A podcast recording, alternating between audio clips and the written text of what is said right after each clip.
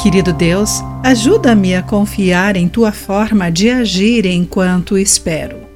Olá, amigo do Pão Diário, muito bem-vindo à nossa mensagem do dia.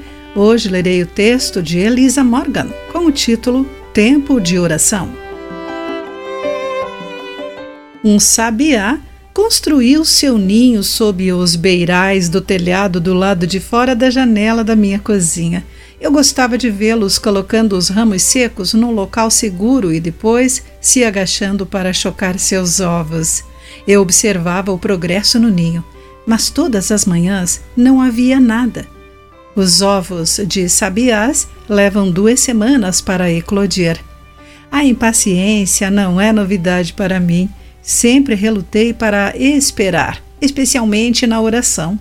Meu marido e eu esperamos quase cinco anos para adotar nosso primeiro filho. Décadas atrás, a autora Catherine Marshall escreveu: As orações são como ovos, que não eclodem assim que são depositados. O profeta Abacuque lutou com a espera em oração. Frustrado com o silêncio de Deus a respeito dos maus tratos brutais na Babilônia, ao Reino do Sul, Judá, Abacuque compromete-se a subir à torre de vigia, ficar de guarda e esperar a resposta à sua queixa, de acordo com a leitura de Abacuque, capítulo 2, versículo 1.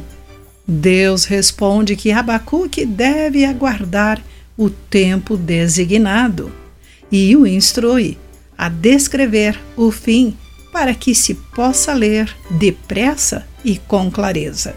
O que Deus não menciona é que o tempo designado para a Babilônia cair seria em seis décadas, criando um longo intervalo entre a promessa e seu cumprimento.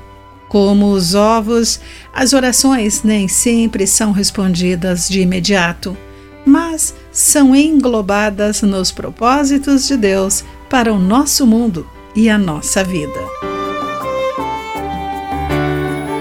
Querido amigo, você acha difícil esperar enquanto Deus age? Pense nisso. Aqui foi Clarice Fogaça com a mensagem do dia.